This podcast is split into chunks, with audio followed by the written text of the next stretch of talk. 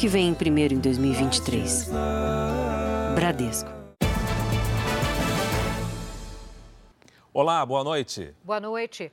A Polícia Civil de São Paulo investiga a morte de um bebê de 11 meses.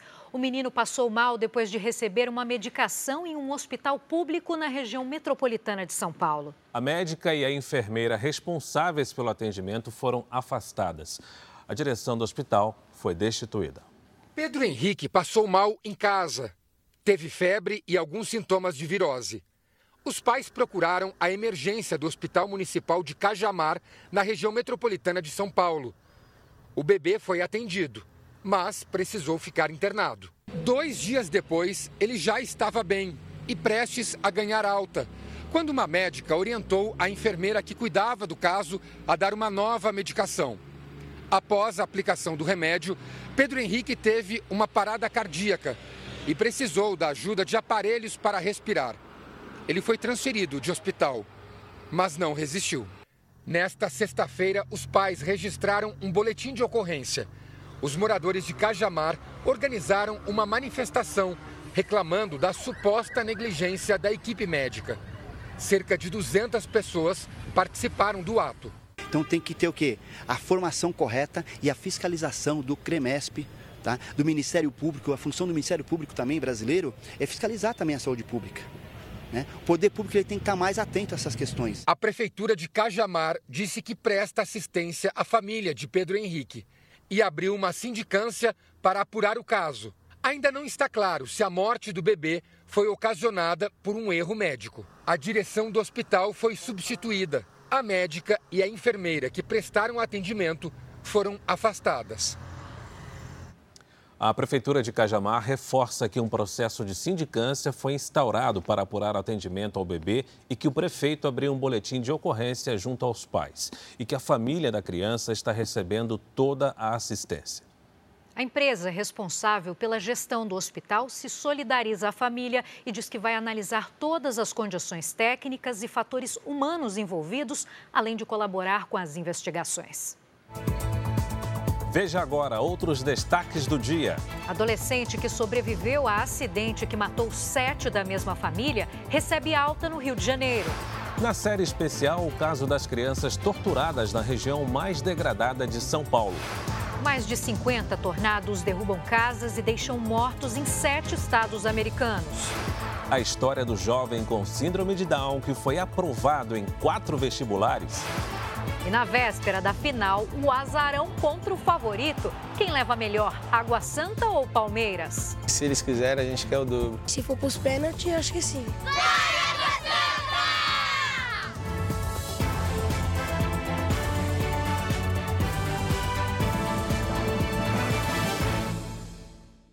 Oferecimento: Bradesco. Renegocie suas dívidas com condições especiais.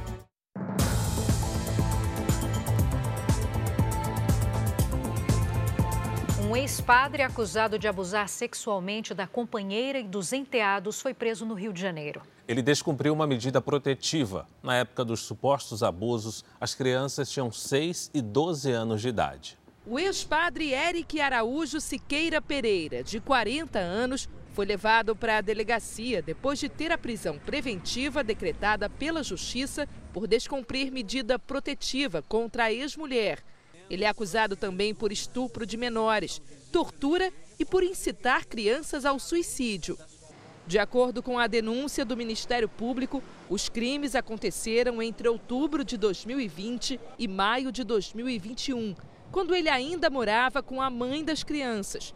Um mês antes do relacionamento, ele pediu afastamento de suas funções como padre. Em nota, a Arquidiocese de Niterói lamentou o caso e informou que não teve mais informações sobre a vida particular do acusado. Na época, os enteados de Eric tinham 6 e 12 anos de idade. A denúncia do Ministério Público do Rio relata que as crianças eram submetidas a intensos sofrimentos físicos e mentais, com emprego de violência e grave ameaça.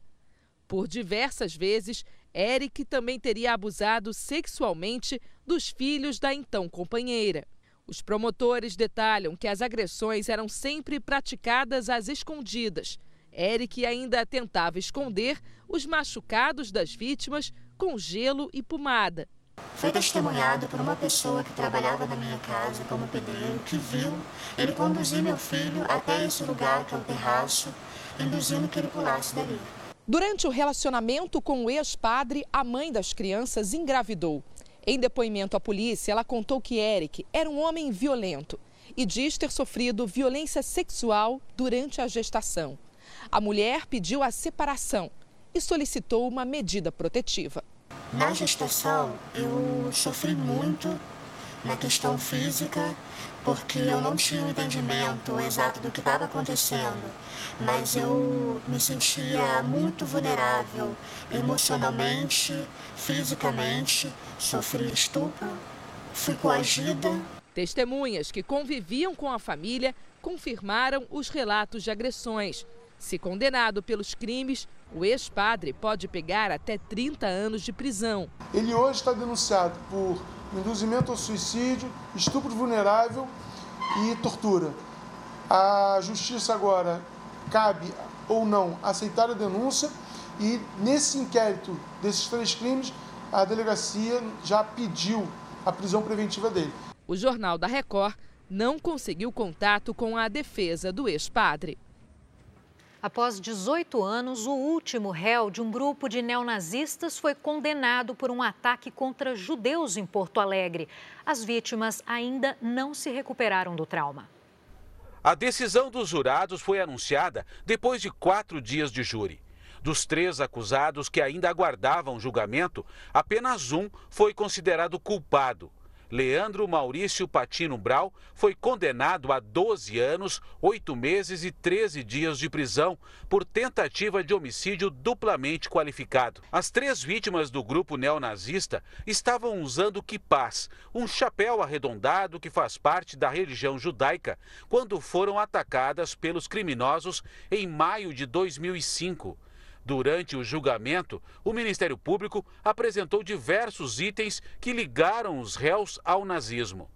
Os agressores disseram que queriam marcar os 60 anos da morte de Hitler com algum ato. Foi quando encontraram as vítimas. Um homem foi esfaqueado pelo grupo, outros dois conseguiram escapar. A gente tem que, de alguma forma, não perder a esperança no homem, mas ao tempo ter, ao mesmo tempo, estar sempre alertas, porque isso pode acontecer. E quando acontecer, a gente tem que, de alguma forma, poder gerar as consequências cabíveis para gerar, de alguma forma, uma proteção no indivíduo, uma proteção às minorias que são tantas. As vítimas atacadas não participaram do julgamento, mas seguem traumatizadas até hoje. Ao todo, nove pessoas foram julgadas por participar do ataque. Seis foram condenadas. A defesa de Leandro Brau disse que vai recorrer da decisão, já que cabe recurso. No interior de São Paulo, um esquema financeiro pode ter prejudicado 500 pessoas e um número bem maior Brasil afora. As vítimas fizeram investimentos numa empresa que oferecia lucros acima dos do mercado. Os prejuízos somados até agora chegam a 200 milhões de reais. Os policiais apreenderam computadores, documentos e 40 mil reais em dinheiro que estavam dentro de um cofre na sede da empresa. Havia também pistolas, fuzis e munições. A suspeita é que a BIB Capital usasse o dinheiro dos investidores para comprar armas que eram revendidas por um valor maior. A polícia também esteve na casa de um homem apontado como dono da empresa. André Luiz de Jesus Rosa não foi encontrado. Na garagem estava um dos carros de luxo bloqueados pela justiça. O modelo é avaliado em quase 250 mil reais. Outros dois carros em nome do empresário também foram bloqueados e, se apreendidos, podem ser usados para pagar os investidores. Um desses veículos, André Rosa, usou na fuga. Ele foi detectado por radares pela última vez em Nova Friburgo, no Rio de Janeiro. A última imagem do empresário foi registrada por câmeras de segurança no dia 17 de março, enquanto deixava a sede da empresa. No dia 21, os investidores começaram a procurar a polícia por não conseguir consultar o saldo ou fazer qualquer tipo de movimentação financeira. Foi um modo que eu tive de conciliar o investimento, onde eu pegava todo mês a rentabilidade e sobrevivi depois do Covid. indicações de pessoas amigas que também perderam muito. E hoje eu estou sem nada. Antes de sumir, o empresário teria avisado aos funcionários que havia quebrado e tinha fechado a empresa de investimentos. Somente em Ribeirão Preto, no interior paulista, um grupo de 500 pessoas estima um prejuízo de 200 milhões de reais. Mas esse montante pode ser bem maior. Pelo menos duas mil pessoas em todo o país confiaram na proposta de receber até 4% de lucro ao mês. Este homem investiu sozinho um milhão de reais na BIB Capital. Não sei se vamos ter, rever o dinheiro novamente, mas que a justiça seja feita, essa é a última palavra. A BIB Capital passou a ser investigada pelo Ministério Público em 2019. De acordo com a Comissão de Valores Mobiliários, a empresa e os sócios não têm autorização para exercer atividade desde 2016. Na época, Felipe Augusto Crisóstomo da Silva, que também teve os bens bloqueados, era sócio de André Rosa. A defesa de Felipe afirmou que ele deixou a sociedade em 2020. Este promotor diz que as vítimas devem ter dificuldades para receber o valor investido de volta. Nós não vamos falar que vai restituir tudo, porque tudo já percebo que não vai ocorrer nós não conseguimos contato com a defesa de André Luiz de Jesus Rosa. Recebeu alta hoje o único sobrevivente da colisão entre um carro e uma carreta em Guapimirim, na Baixada Fluminense. Christian Lima Correia, de 16 anos, estava internado há 15 dias. O adolescente perdeu os pais e cinco irmãos no acidente. Ele agora vai morar com os avós paternos. O pessoal daqui que trabalhava aqui, eles foram muito legal comigo. Ainda quero ser jogador ainda, ó. Um ciclista morreu após ser atropelado por um motorista em Minas Gerais. O acidente foi na manhã de hoje em Itabirito, a 57 quilômetros de Belo Horizonte. De acordo com a polícia, o motorista apresentava sinais de embriaguez. Um incêndio atingiu uma fábrica de pallets na manhã deste sábado em Belo Horizonte. Segundo o Corpo de Bombeiros, suspeitos colocaram fogo numa área de mata, mas as chamas se alastraram e atingiram a fábrica. Não houve vítimas. O estado de Minas Gerais vive uma epidemia de dengue. Em menos de três meses, foram registrados mais de 130 mil casos suspeitos da doença. As dores no corpo foram os primeiros sintomas. Eu não conseguia olhar para lado nenhum sem o olho doer. E também a dor nas juntas é uma dor assim insuportável. Marcos foi diagnosticado com dengue hemorrágica. Meu braço começou a ficar roxo e aparecer todas as bolinhas no braço, as bolinhas vermelhas. O que eu passei naqueles dias lá, eu não desejo para ninguém. Este ano, um em cada três casos suspeitos de dengue no Brasil foi registrado em Minas Gerais. O estado tem o maior número de notificações da doença no país. São mais de 130 mil uma alta de quase 830% em relação ao mesmo período do ano passado. 139 pessoas morreram este ano por dengue no Brasil, 15 em Minas Gerais. Em Belo Horizonte e em Betim, na região metropolitana, unidades de saúde tiveram um horário de funcionamento ampliado hoje para atender pacientes com sintomas de dengue e chikungunya. Com muita dor de cabeça, dor na articulação, e com mal-estar e febre. Umas manchas no corpo, né, e febre. O governador do estado, Romeu Zema, atribuiu o aumento de casos ao atraso no envio de inseticidas pelo governo federal. Deveria ter chegado bem antes e até o momento não chegou. Nessa altura do campeonato, não há muito o que se fazer com relação a medidas preventivas, já que o período chuvoso passou e os mosquitos estão soltos. Já o Ministério da Saúde afirmou que Minas Gerais e os demais estados estão abastecidos com três tipos diferentes de inseticidas e que até o fim deste mês um quarto produto será distribuído. Para este infectologista, a alta está relacionada à circulação de um tipo diferente de dengue este ano. Como o que predominou no ano passado é diferente do atual, poucas pessoas estão imunizadas. Uma leva de pessoas que não foram infectadas estão, infelizmente, prontas para receberem o vírus. As pessoas podem infectar até quatro vezes com cada sorotipo diferente. A infecção do ano passado não foi suficiente para deixar as pessoas protegidas. E a partir de hoje, quem tem entre 12 e 59 anos com comorbidades já pode receber a dose de reforço contra a Covid-19 com as vacinas bivalentes. A pessoa deve respeitar o intervalo mínimo de quatro meses desde a última dose recebida. O Ministério da Saúde estima que sejam vacinadas nesta nova fase cerca de 9 milhões de pessoas. Novas tecnologias têm sido usadas por criminosos para criar notas falsas, cada vez mais parecidas com as verdadeiras. Só nos primeiros três meses deste ano, a Polícia Federal fez mais de 300 apreensões de cédulas falsificadas no país. A compra de nota falsa, na maioria das vezes, acontece pela internet.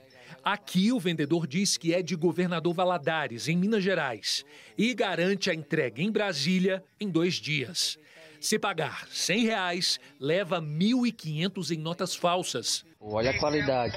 Neste outro vídeo, mais notas falsas. Agora, o vendedor mostra o material que acabou de ficar pronto. Só para vocês terem a noção, já está cortado já, pronto para envio. O trabalho de falsificação impressiona até mesmo os peritos da Polícia Federal. A qualidade das cédulas contrafeitas, das cédulas falsificadas, elas têm, ela, ela tem aumentado à medida que novas tecnologias vão surgindo no mercado, o falsário também acaba tendo acesso a esse tipo de material. Hoje, as notas falsas têm quase todos os itens de segurança das cédulas verdadeiras. Faixa holográfica, marca d'água, o fio de segurança, elementos fluorescentes são quase perfeitas. Ainda assim, as apreensões de falsificações aumentam a cada ano. Em 2019, só a Polícia Federal apreendeu 3 milhões de reais. Em 2020, cerca de 5 milhões e em 2021, quase 14 milhões de reais em notas falsas. Segundo a Polícia Federal, os laboratórios de falsificação de notas estão espalhados pelo país. Boa parte está no Rio de Janeiro, em São Paulo e em Minas Gerais. Quase sempre as cédulas são para uso próprio, para revender pela internet ou colocar as notas em circulação em pequenos comércios, em casas lotéricas e em bancos, por meio de depósitos em caixas eletrônicos. O que tem chamado a atenção dos investigadores e dos peritos aqui da Polícia Federal é a quantidade de cédulas falsas apreendidas em todo o país. Só nos três primeiros meses deste ano foram mais de 300 apreensões, como estas aqui, ó, cédulas que estavam prontas para entrar no mercado. O que chama atenção também é que as notas mais falsificadas são de 100, de 200 e de 50 reais. A maioria das notas falsas vendidas pela internet passa pelos correios. Para tentar evitar que o dinheiro falso chegue ao destino final, a empresa tem intensificado a fiscalização com a ajuda desse scanner. Com a suspeita, esse objeto é separado do fluxo normal fica ali para uma avaliação posterior com mais detalhes. A Polícia Federal criou há quatro anos um núcleo de investigação especial para reprimir a falsificação. O foco da unidade não é só evitar que as cédulas falsas entrem em circulação, mas fechar as fábricas. Se qualquer estado do mundo produz muita cédula ou tem muita falsificação, a inflação vai aumentar porque tem muito papel girando e então as pessoas vão comprar muito e logo o preço das coisas vai subir. Apesar do avanço tecnológico e da qualidade das notas falsas, o perito explica que é possível, com uma análise simples, identificar uma falsificação. A qualidade do papel no toque, a identificação da marca d'água, do fio de segurança, da faixa holográfica, no caso das cédulas de 50 e de 100. O papel de uma cédula autêntica, ele normalmente é mais resistente ao rasgo e à dobra do que o papel de uma cédula falsa. E devido às impressões presentes em cédulas autênticas, ele possui um leve é, relevo perceptível ao tato em determinadas regiões da cédula. O 13º Fundo de Garantia e as férias de trabalhadores com carteira assinada que fizerem horas extras vão ficar maior. O Tribunal Superior do Trabalho decidiu que o período extra de serviço deve entrar no cálculo dos direitos trabalhistas. Edivan trabalha há mais de 20 anos no ramo de supermercados e sempre fez muita hora extra. E não é o caso só da empresa que eu Trabalho não, sim todas as empresas desse setor. O Tribunal Superior do Trabalho decidiu que as horas extras incorporadas ao descanso semanal remunerado entram no cálculo de direitos trabalhistas, como férias, 13º, aviso prévio e FGTS. Segundo a legislação, cada hora extra recorrente gera outra hora no cálculo do descanso remunerado, aquela folga que normalmente é concedida aos domingos. Portanto, na hora de considerar o salário para pagamento dos outros valores, a empresa deve levar em conta esse valor adicionado ao descanso. Por exemplo, quem recebe 2 mil reais por mês e fizer todos os dias uma hora extra, ganha R$ 13,63 a mais diariamente, o que representa R$ 81,78 por semana. Nesse caso, o trabalhador vai ganhar também uma hora extra no dia da folga semanal, totalizando R$ 95,41. Antes da nova regra, o valor incorporado a esse dia de folga ficava de fora. A medida foi aprovada no último dia 20 e vale somente para somas a partir dessa data. O trabalhador que presta as horas extras episódicas, pontuais, não tem esse direito. Apenas aquele que presta as horas extras habituais, detalhe, a partir do dia 20 de março, com efeito daqui para frente, não retroage. Com a nova regra, o Edivan ficou mais motivado para estender a jornada. Trabalha com mais vontade, de fato, né? porque a gente sabe que a partir dessa nova decisão, né, vai refletir nos nossos direitos. Pegar estrada e sem a necessidade de parar para pagar o pedágio começa a ser uma realidade aqui no Brasil. A cobrança é feita por radar e não precisa nem diminuir a velocidade. Sem cabine, sem cancela e em alta velocidade. Essa é a praça de pedágio do futuro nas rodovias. A nova tecnologia usa o sistema Free Flow ou fluxo livre e já é amplamente utilizada nas estradas americanas e europeias. Aqui no Brasil, entrou em operação nesta sexta-feira, na rodovia Rio Santos, que liga o litoral sul fluminense ao litoral norte paulista, e promete agilidade para os motoristas. A passagem pelos postos de cobrança ela não precisa acontecer numa velocidade reduzida, como no pedágio convencional. É, a passagem ela pode ser feita, aliás, deve ser feita na velocidade diretriz da via. Então não é necessário a passagem em velocidade reduzida, o que contribui para menor emissões, para redução de filas. A leitura para a cobrança ocorre automaticamente por essas antenas que identificam o veículo pelas etiquetas eletrônicas fixadas no para-brisa. E o pagamento é feito via cartão de crédito na empresa em que o motorista comprou o dispositivo. A coisa tem que evoluir, né? Não ter que parar, você ter, ter, liberar mais a pista, né? evitar engarrafamento. Essa cobrança ela facilita a vida de muita gente. Que com isso não, não tem os engarrafamentos da fila do, do, do pedágio. Esse equipamento é a outra possibilidade de cobrança. A câmera faz a leitura da placa do veículo. Após a passagem, o motorista terá 15 dias para pagar a tarifa. Vencido esse prazo, será considerada infração de evasão de pedágio, multa de quase 200 reais e cinco pontos na carteira de habilitação. A tarifa será de R$ 4,10 e nos fins de semana e feriados de R$ 6,80. Os motoristas com etiqueta eletrônica no carro terão descontos de 5% a 70%, dependendo da frequência de uso. Os pórticos estão instalados em Itaguaí, Mangaratiba e Paraty. Moradores de cidades próximas reivindicam isenção. Para a via é uma coisa boa, né, mas moradores locais não fica muito bom pagar essa taxa todo dia. A gente tem que pagar ida e volta. O que, que a senhora achou disso? Péssimo. Eu vou, tenho que levar o filho para a escola, retornar. Como que a gente faz isso? Tem que ter pelo menos esse mínimo de tolerância para a gente dar a volta. O morador aqui do outro lado, né? Esse especialista em legislação de trânsito concorda com a inovação, mas defende um período de adaptação para os motoristas.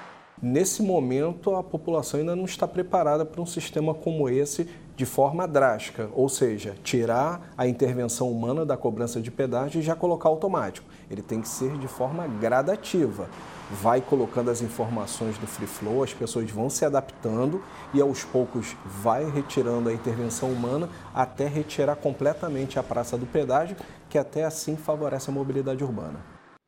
É, e como você viu aí na reportagem, os motoristas que não tiverem instalado o adesivo no carro poderão fazer o pagamento em 15 dias corridos. Será gerada uma cobrança e há quatro formas para quitar. Com cartão de crédito ou Pix pelo WhatsApp, no aplicativo ou no site da concessionária, ou então presencialmente em uma das quatro bases operacionais da rodovia Rio Santos. Em Israel, uma empresa desenvolve um material para substituir o plástico. Ele pode se dissolver na água, inclusive. Um dos objetivos é despoluir o meio ambiente, principalmente os oceanos. Barato, prático e amplamente disponível, o plástico é também um dos principais poluentes do mundo. O problema é que ele demora demais para se decompor. Pode ficar 400 anos no meio ambiente. Em Israel, essa engenheira química se dedica ao desenvolvimento de um material para substituir as embalagens plásticas. Ele pode se dissolver em contato com a água depois de minutos, horas ou dias, dependendo do nível de resistência da peça. Sharon Barak conta que trabalhou numa indústria de plástico no passado e teve noção do quanto o descarte é problemático, já que a maioria das embalagens é de uso único. Cinco anos atrás, começou a fazer a pesquisa para produzir um material que pudesse ser usado como o plástico, mas que não tivesse um impacto negativo no meio ambiente. E funciona assim. Os ingredientes são misturados em alta temperatura até se transformarem nessas bolinhas transparentes. Elas são derretidas e viram uma espécie de sacola plástica. Essa tecnologia permite fabricar plásticos com diferentes níveis de resistência à água. Esse aqui, por exemplo, se dissolve em poucos segundos e se transforma em substâncias que são encontradas na natureza. Vira um produto limpo e tão seguro que eu posso até beber essa água.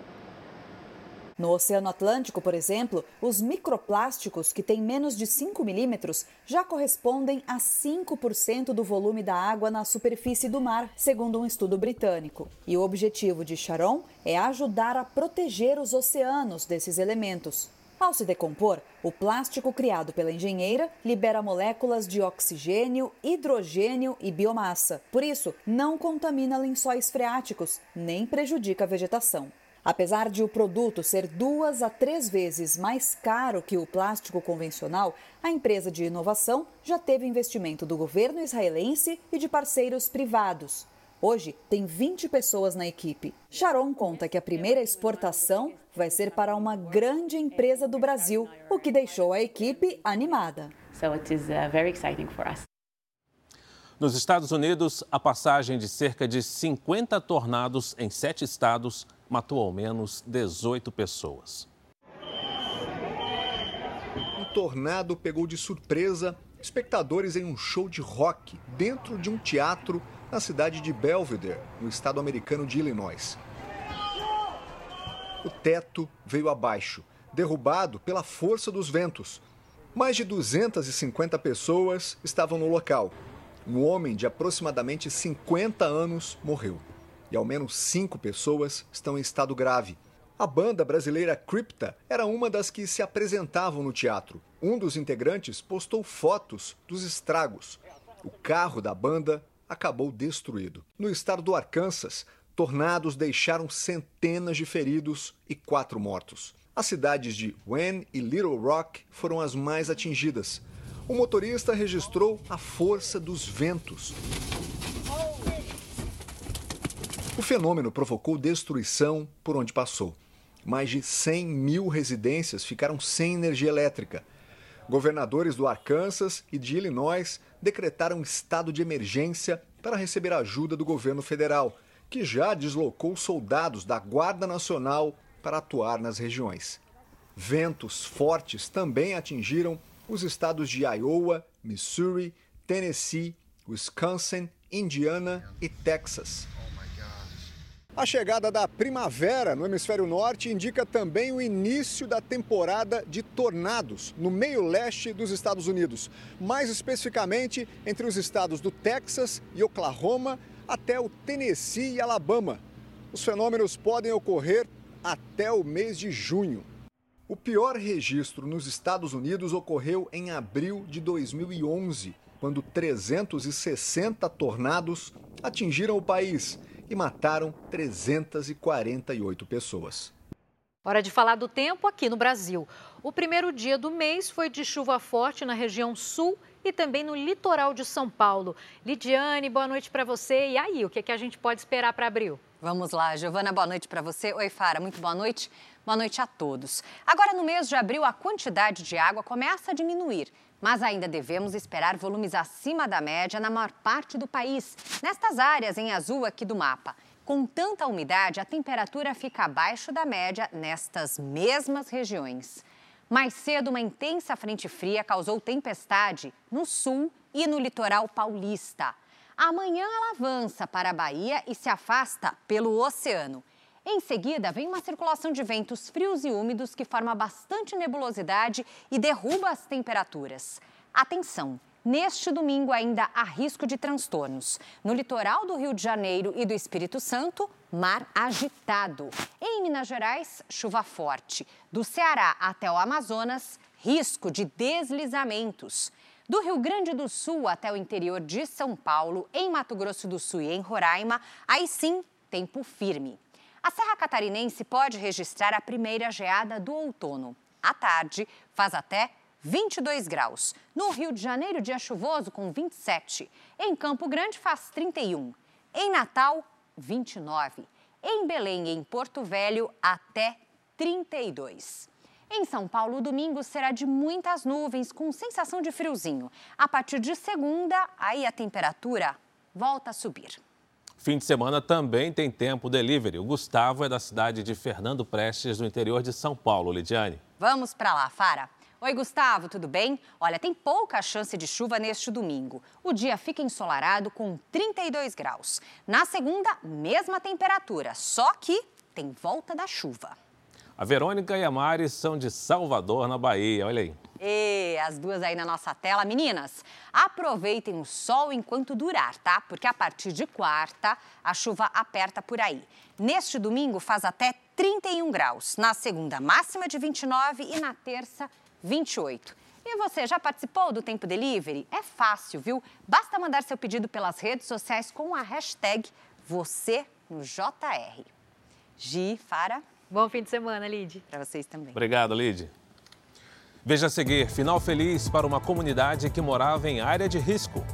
Com a expansão dos serviços de entrega, o aluguel de motos tem se mostrado como uma alternativa rentável e vantajosa. Na série especial, a ação do Conselho Tutelar pode fazer a diferença na vida de crianças e adolescentes vítimas da violência.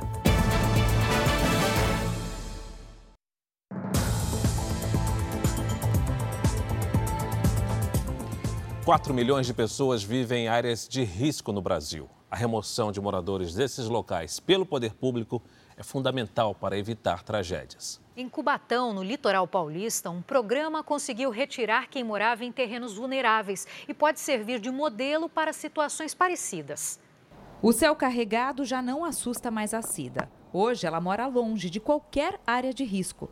Mas na década passada viveu nesta casa com a família, no meio da Serra do Mar, uma região sujeita a deslizamentos. Descia muita água, era muito perigoso constantemente estava descendo o, barranco. Realizado pelo governo de São Paulo, o programa de remoção de famílias de locais sujeitos a desmoronamentos em Cubatão foi um dos maiores já feitos no país. Para a Cida, foi oferecida uma casa nova e a antiga acabou demolida em 2011, junto com outras milhares de moradias que margeavam a rodovia Anchieta, uma das principais ligações da capital com a Baixada Santista.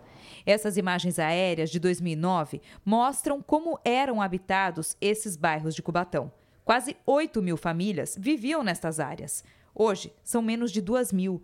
Quem morava em área de risco foi retirado. Agora, há muito mais verde. 100 mil quilômetros quadrados de vegetação foram recuperados. A Serra do Mar é a maior área contínua de Mata Atlântica do Brasil. Grande parte fica aqui no litoral paulista e é ameaçada por construções irregulares. Antes desse programa de recuperação, aqui em Cubatão, toda essa área acima dessa rua era ocupada por moradias. Especialistas elogiam o trabalho feito em Cubatão, mas apontam que é preciso muito mais para evitar tragédias como a que aconteceu em fevereiro em São Sebastião, com a morte de 64 pessoas. enquanto a gente não tiver uma política habitacional urbana integrada, que tenha dados e informações, é, material técnico e equipe especializada e recurso, a gente vai seguir atendendo pontualmente demandas locais ou quando há uma comoção a partir de acidentes e tragédias como a gente viu em São Sebastião. Para o seu Carlos, o alerta chegou antes de um eventual desastre.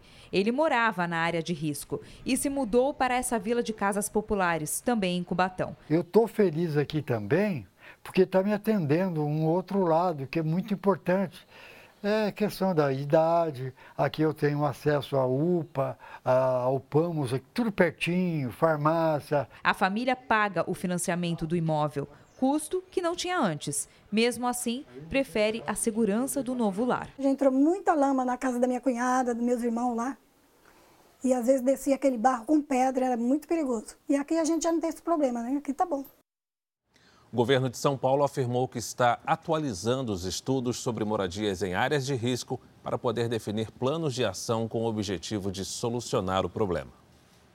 Muitos entregadores passaram a alugar motos para trabalhar em várias cidades do país. Esse interesse tem movimentado as locadoras de automóveis que esperam ter um aumento de contratos fechados neste ano em comparação com o ano passado. Há quatro meses, o Jonathan encontrou uma forma de recomeçar com o nome sujo e sem expectativa de conseguir uma oportunidade no mercado de trabalho, alugou uma motocicleta para fazer entregas. Eu pago de 20 a 25 reais por dia. Eu rodo em torno de umas 12, 13 horas por dia para poder fazer uns 150, 170 reais. No final das contas dá para dá tirar uma graninha legal para poder né, se manter. O Leandro trabalha como entregador e mototáxi optou por alugar a moto para reduzir custos. O custo hoje está muito alto. É, pneu, óleo, relação, pastilha, enfim, seguro. Não compensa sem investir tanto assim para vir para a rua. Com a expansão nos serviços de entrega, o aluguel de motos tem se apresentado como uma alternativa rentável e vantajosa. Em 2022, houve um aumento de 165% no número de motos alugadas em relação a 2021. Para este ano, a expectativa também é de crescimento. Segundo a Associação Brasileira das Locadoras de Automóveis, a atual situação econômica do país favorece a ampliação do setor. O preço do, da moto hoje ou do veículo está muito caro. E com todos esses problemas da, das pessoas com nome sujo, crédito restrito, taxa de juros muito alta, dificulta a compra do, do, do, bem pela pessoa, né? Geralmente, as empresas de locação trabalham com aluguel semanal. Os planos incluem serviços de manutenção, seguro e impostos. Essa locadora de motos caminha para o fechamento de mais de 3 mil contratos até o final do ano. Em 2001, a empresa começou com seis motos em 2002, nós finalizamos com 350 motos. Agora, em 2023, em março, estamos com 800 motos e até o final do ano vamos passar de 3.500 motos.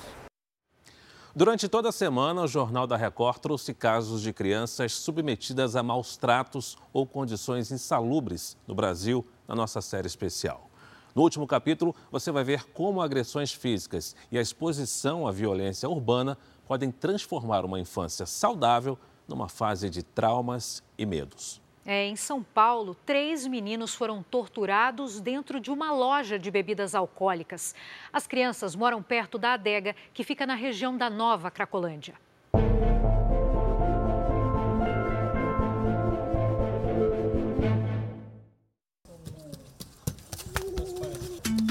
Todos dão a mesma versão, que seria uma brincadeira.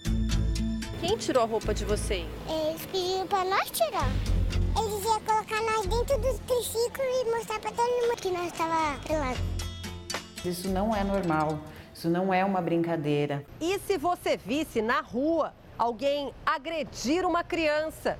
Quase a metade dos brasileiros não faria nada. Ou porque não sabe o motivo daquela violência, ou porque cada um toma conta da sua própria vida. Duas semanas atrás, numa adega em São Paulo, uma cena inacreditável. Três meninos nus e amarrados. É difícil a gente trabalhar com uma ocorrência de tortura tão clara, tão é, visível. Quando policiais em uma viatura passaram por acaso em frente à loja, se depararam com as crianças correndo e gritando. Elas tentavam escapar do que três funcionários e o dono da adega chamaram de brincadeira de mau gosto. Já tinham feito isso uma outra vez? É, sim. E na adega mesmo? Uhum. Os meninos têm 8, 9 e 11 anos.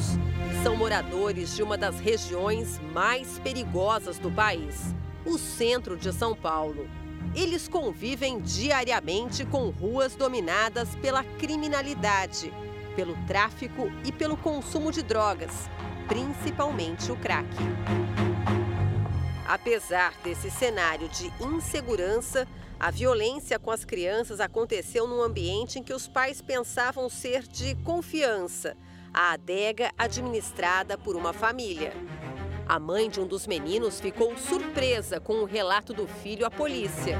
Ele falou assim que trancou ele na, num quarto, bateu nele, fez os três é, encostar os órgãos genitais juntos. Outros dois garotos são filhos de um funcionário da adega, que é pai solteiro.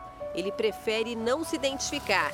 No momento do crime, o pai tinha saído para fazer uma entrega e resolveu passar em casa antes de buscar os meninos na loja. A loja é como se fosse um segundo lar para eles. Quando eles não estão em casa, eles estão na loja no meu trabalho. Dois funcionários foram presos por tortura, crime inafiançável, e podem ficar até oito anos na cadeia. Um adolescente de 16 anos acabou apreendido. Aqueles que foram, amarraram, tiraram a roupa, eles respondem por tortura. O dono da adega foi indiciado por tortura imprópria, porque, segundo a polícia, não viu as crianças nuas e amarradas, mas ouviu gritos e poderia ter feito algo para ajudar os meninos. Ele pagou fiança de R$ 1.500 e vai aguardar o julgamento em liberdade. É importante que a gente, como comunidade, como sociedade, eh, reflita sobre isso eh, e pense que, eventualmente, intervir em situações como essas eh, é necessário para que a gente resguarde a vida daquela criança. Nós procuramos a defesa dos acusados. A família não quis passar o contato do advogado, mas falou com a nossa equipe. Meu filho errou em parte, mas eles também são trabalhadores. Uma das principais instituições do país a zelar pelos direitos na infância e juventude é o Conselho Tutelar Municipal, que tem a atuação fiscalizada pelo Ministério Público. Para ser eleito conselheiro por quatro anos, bastam três requisitos: ter no mínimo 21 anos de idade, possuir atestado de idoneidade moral, uma espécie de avaliação disciplinar da comunidade reconhecida em cartório, e viver na cidade onde vai trabalhar. Mas nenhuma formação ou experiência na proteção de crianças e adolescentes é obrigatória, apenas recomendada. O salário em São Paulo é de R$ 3.600, mais benefícios. Nós precisamos ter é, melhores critérios para a escolha desses representantes, para que essas pessoas demonstrem conhecimento na legislação. No caso dos meninos da adega, o conselho tutelar foi acionado pela polícia. Mas até agora, nada foi feito para ajudar as crianças que vivem nessa região tão degradada. Os familiares ainda aguardam orientação e acompanhamento. Fizeram algum contato? Ainda não. Nós procuramos o Conselho Tutelar de São Paulo, mas não conseguimos contato. Para o seu recado agora. Estatuto da Criança e do Adolescente.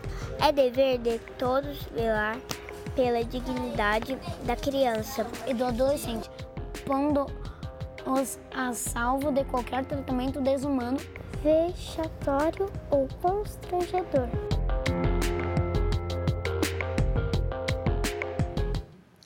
Rio de Janeiro, parentes de um jovem atropelado e morto pelo modelo Bruno Krupp protestaram contra a libertação dele nesta semana. Carregando cartazes e faixas, parentes e amigos se reuniram no mesmo local onde aconteceu o acidente. O clima era de revolta. Justiça! Justiça! A gente não pode deixar que as, as pessoas, os acusados, os, os, os culpados das situações, eles se tornem vítimas.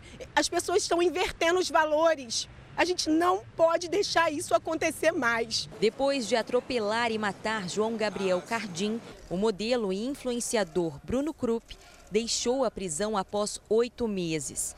O acidente aconteceu em julho do ano passado. E segundo a perícia, a moto dele estava a 150 km por hora no momento da colisão. O Superior Tribunal de Justiça acatou o pedido feito pela defesa de Bruno Krupp, que alegou que ele é réu primário, tem bons antecedentes criminais e não teve a intenção de matar.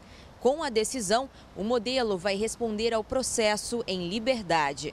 Krupp vai ter que cumprir uma série de medidas cautelares, como o uso da tornozeleira eletrônica e o comparecimento mensal à justiça. Ele também está proibido de viajar para fora do país sem autorização. Durante a manifestação, a mãe do adolescente morto chegou a passar mal. Eu peço a todas as pessoas para poder virem comigo para a gente combater essa impunidade.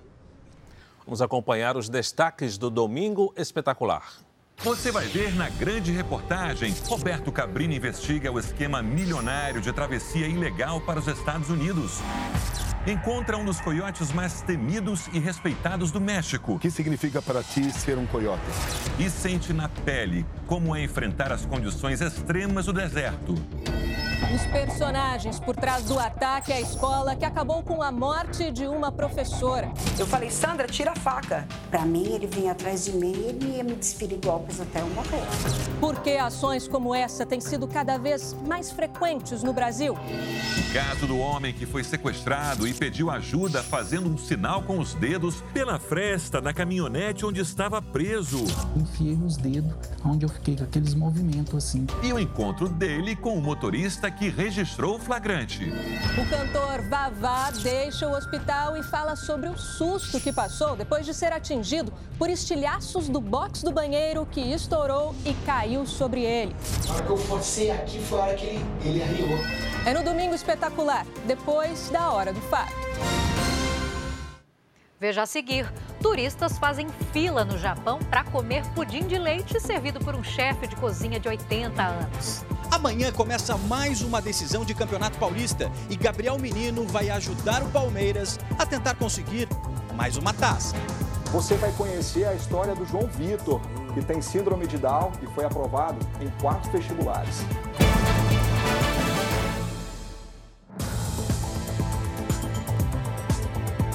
Paulistão 2023, amanhã tem o primeiro jogo da grande final. E a Record TV transmite Água Santa e Palmeiras ao vivo para todo o Brasil a partir de três e meia da tarde. Milena Ciribelli, essa é uma daquelas histórias tradicionais do pequenininho contra o grandão, né? A gente pode dizer que é um time de menor investimento contra uma potência, né, favorito, que é o Palmeiras. Mas não podemos esquecer que o Água Santa está chegando pela primeira vez ao final de Paulistão. Isso é muita coisa. Boa noite para você, Fara. Boa noite a todos. Pois é, por isso, a decisão promete muita emoção. O Água Santa já provou que não tem medo dos gigantes de São Paulo. Em Diadema, terra do time, todos acreditam que é possível ganhar o primeiro Paulistão da história em cima do invicto Palmeiras. Orgulho de uma cidade, surpresa dos gramados. Depois de alcançar o quarto lugar na classificação geral da primeira fase, o Água Santa eliminou o São Paulo nas quartas de final e passou pelo Red Bull Bragantino na semi. Para quem superou favoritos no mata-mata, não há limites nesta reta final do Paulistão. O favoritismo é do Palmeiras, né? A gente está ali comendo por fora. E dá para chegar no título? Com certeza, né? Chegamos até aqui, por que não? O time que nasceu na várzea de Diadema em 1981 e se profissionalizou apenas 11 anos atrás, festeja com a cidade o crescimento acelerado e um lugar precoce na decisão paulista. Acreditar na conquista de um título improvável é o que move a torcida. Se não acreditar, não é água santa. Nós viemos do sofrimento, nunca foi fácil e nunca será fácil. A gente está sempre acreditando em tudo. Os aquáticos, como são conhecidos, os torcedores do Água Santa vão ocupar as arquibancadas atrás de um dos gols da Arena Barueri. O presente já é de glória para a surpresa do Paulistão. É preciso, portanto, aproveitar o momento e abrir as portas para o futuro do Água Santa. Esta escolinha de futebol é uma das sementes que podem produzir bons frutos. Os jogadores que vão enfrentar o Palmeiras a partir de amanhã servem de inspiração para quem corre nesse chamado terrão. Garotos com os pés na bola e a cabeça cheia de planos. Um dia eu quero sonhar jogar uma final ganhar para o Água Santa. Quem sabe jogar uma final como essa contra o Palmeiras? Sim, com certeza. Um time grande também, né? Tem condição de ganhar do Palmeiras? Eu acho que tem. Depende. Se for para os pênaltis, acho que sim. Aí os futuros craques do Água Santa. Bom, do lado do Palmeiras, o favoritismo de um time que chega à quarta final seguida do Paulistão. Um campeonato que, mais do que revelar jogadores, serve como oportunidade para dar a volta por cima. O Paulistão serve como vitrine para a promoção de muitos jogadores. Por exemplo, Christian Barletta se deu bem no São Bernardo e foi para o Corinthians. Raí Ramos se destacou no Ituano e já vestiu a camisa do São Paulo. E Richard Rios, do Guarani, acabou de chegar ao Palmeiras. Mas o Campeonato Paulista também é uma competição que resgata talentos. Revelado pelo Palmeiras, Gabriel Menino brilhou em 2020, mas caiu de produção nos dois anos seguintes. Eu acho que eu precisava de uma sequência para mostrar meu trabalho, o quanto que eu sou importante e dar a volta por cima, né? Em 2023, recuperou a posição de titular e o futebol que um dia o levou à seleção brasileira. Resultado do esforço de quem levou o campeonato e a preparação para o Paulistão muito a sério. Eu tinha que mudar totalmente meu jogo. Eu acho que eu tinha que ficar mais rápido. Procurei sempre fazer algo a mais. O Palmeiras é o atual campeão paulista. Gabriel Menino estava no time que levantou esta taça no ano passado e também no Paulistão de 2020.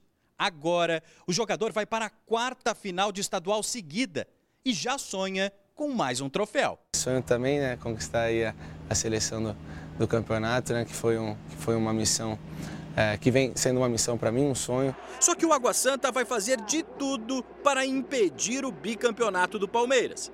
E se eles quiserem, a gente quer o dobro. Se ele quer o dobro, a gente quer o triplo. E assim vai. Você vai ver Gabriel Menino e o Palmeiras disputando o primeiro jogo da final contra o Água Santa ao vivo, aqui na tela da Record TV, amanhã, a partir das 13h30 da tarde.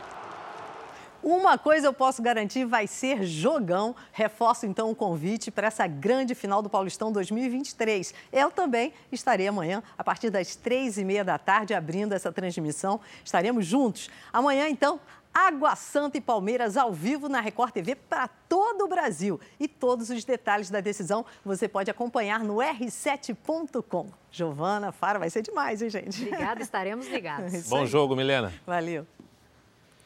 Um pequeno distrito de São João da Manteninha, cidade de Minas Gerais, virou um polo de produção de roupas íntimas. Com apenas 3 mil moradores, o povoado de Vargem Grande produz mais de meio milhão de peças por mês e sofre com a falta de mão de obra.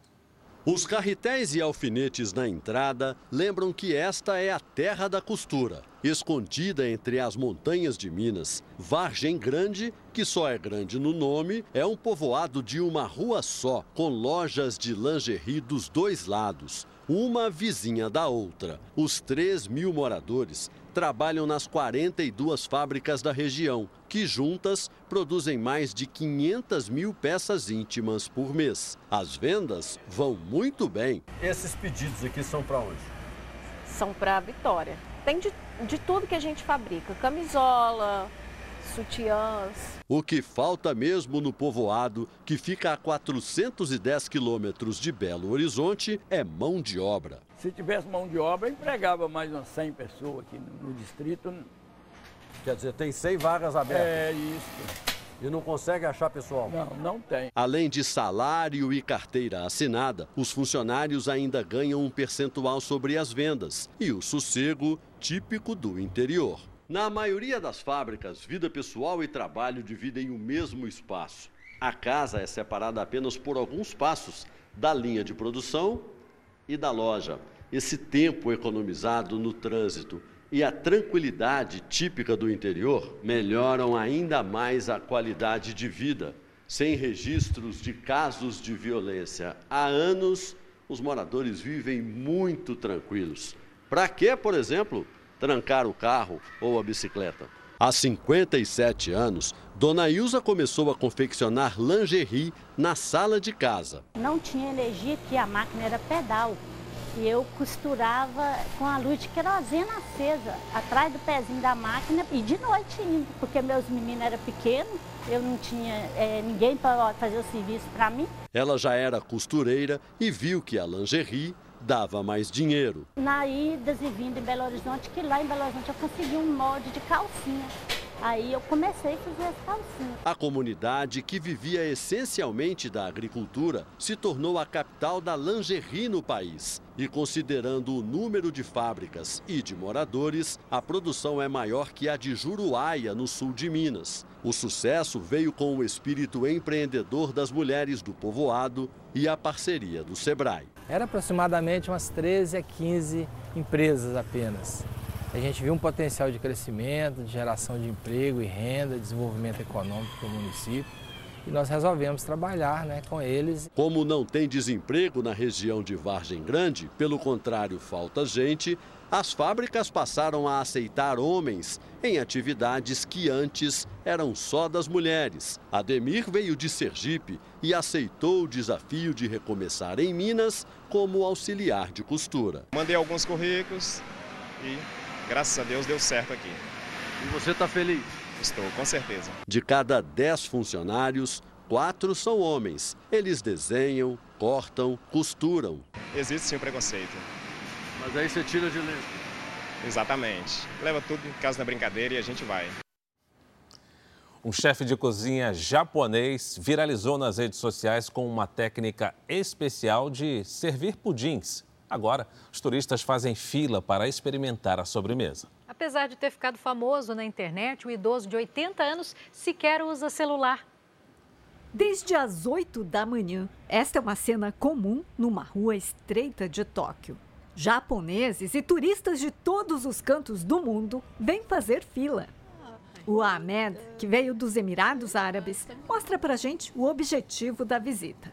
Sim, todos estão aqui para ver esses pudins. O jeito foi enfrentar uma fila de três horas para conferir de perto. E olha a surpresa lá dentro. Com movimentos rápidos, Shizumori prepara os pudins. Mesmo aos 80 anos, o pulso firme demonstra a vitalidade do chefe de cozinha. O chefe Shizumori já trabalhou em vários restaurantes renomados aqui em Tóquio. E hoje ele comanda essa pequena cafeteria onde viralizou nas redes sociais com aqueles pudins ali. No começo, o chefe Mori disse que ficou surpreso quando alguns clientes mostraram os vídeos dos pudins. Logo ele, que nem celular usa. Apaixonado pela profissão, o chefe diz que passa 16 horas em pé para preparar comida e bebida todos os dias. Com esse sorriso carismático, conta que nunca precisou viajar para o exterior porque recebe o mundo todo na cafeteria. E até arrisca um arigatô em português. Obrigado. E não é só a técnica que atrai a vasta clientela. It's amazing. I, I really love it. É incrível. Em Hong Kong nós comemos muito pudim, mas esse aqui é mais suave, diz este visitante. A sobremesa japonesa é parecida com um pudim de leite brasileiro, mas aqui do outro lado do mundo a receita não leva leite condensado. Para quem ficou do lado de fora e não conseguiu provar o doce, o jeito é voltar outro dia. Ainda não são nem duas da tarde e acabou desinconformado este turista dos Emirados Árabes. O chefe Mori diz que essa é a única coisa que lamenta. Me dói o coração, confessa ele, mas diz que não consegue aumentar a quantidade de pudins. São 50 por dia, porque cada um deles é feito de forma caseira com muito cuidado e carinho. Ficou com vontade, né? Queria, viu? Agora nós vamos conhecer a história do João Vitor. Ele tem 22 anos e mora em Goiânia. O João virou notícia porque conseguiu passar em quatro vestibulares e tem síndrome de Down. Hoje ele é o único portador da doença na faculdade em que estuda, mas isso não o impede de se dedicar e levar uma vida normal. João Vitor sempre teve um objetivo: entrar na faculdade. Sabia que era preciso dedicação e estudo. Mas para ele, o desafio era um pouco maior. João Vitor tem síndrome de Down. Queria fazer coisas também fora e não dentro de casa. Eu ficava mais guardado dentro de casa. A síndrome de Down é uma condição genética que, entre outras coisas, causa algum comprometimento no aprendizado. O diagnóstico veio um dia depois do nascimento os pais sabiam que a vida do filho não iria ser fácil. Por isso, insistiram que não bastaria que ele fosse apenas bom. O esforço teria que ser dobrado. Já chegamos em casa já determinados a, a mudar tudo, a rotina, a, a, mudar a casa, a fazer o que fosse possível para acolher ele e fazer dele o cidadão que ele é hoje. Desde pequeno, os pais incentivaram o filho a praticar esportes. Sempre apaixonado, qualquer esporte, basquete, o que oferecer para ele, ele gosta. Mas ele gosta muito mesmo de futebol e natação. E agora de treinar musculação. Quando terminou o ensino médio, João Vitor decidiu por conta própria prestar vestibular. Apaixonado por esportes, escolheu educação física. Foram quatro provas, duas em Goiânia e duas em São Paulo. E foi aprovado em todas as faculdades. João Vitor escolheu estudar em Goiânia mesmo. É o único da universidade com síndrome de Down. E é um aluno dedicado. Preciso de um momento com ele, ou extra classe, ou em um local separado, para a gente poder estar tá realizando, discutindo, verbalizando, buscando na memória. Nas redes sociais, ele gosta de dividir a rotina de estudante universitário. Estou aqui dando bom dia para vocês, que agora estou indo para a aula de metodologia depois vou ter aulas de estágio e depois vou ter aula de epistemologia. E também os treinamentos na academia. E como todo jovem de 22 anos, gosta de sair com os amigos, dançar. Já o Coração, antes todo do Goiás, time de futebol favorito, agora tem outra dona. João Vitor namora com a Isadora, há quase um ano e três meses. Se conheceram pela internet e já usam até aliança. Aliança de namoro. Aliança de namoro. Que foi ele que falou assim, não, vamos colocar. É, aí eu falei assim, quero ter um compromisso com ela, aí eu coloquei. Um compromisso sério. sério. Uhum. Você gosta dela, João? Demais da conta. Que lindo.